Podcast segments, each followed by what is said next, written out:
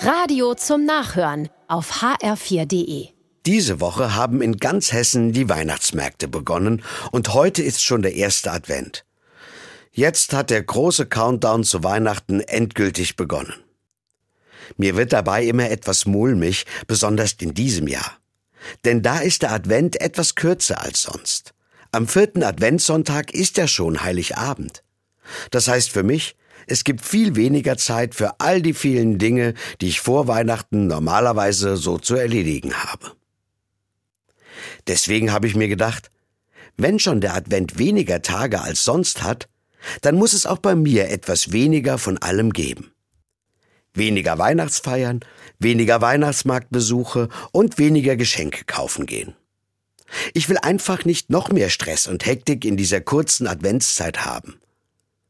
Damit das nicht einfach nur ein guter Vorsatz bleibt, habe ich die nächsten Wochen in meinem Kalender ganz genau geplant. In jeder Woche steht da zum Beispiel nur eine Weihnachtsfeier drin. Alle anderen habe ich abgesagt. Die Tage, an denen ich für Weihnachtsgeschenke unterwegs bin, sind fest markiert.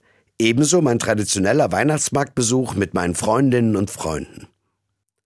Dazu habe ich mir in jeder Woche einen ganzen Tag und zwei Abende im Kalender fett durchgestrichen. Da will ich gar keine festen Termine haben. Ich bin gespannt, ob ich das durchhalten kann, aber ich will es versuchen.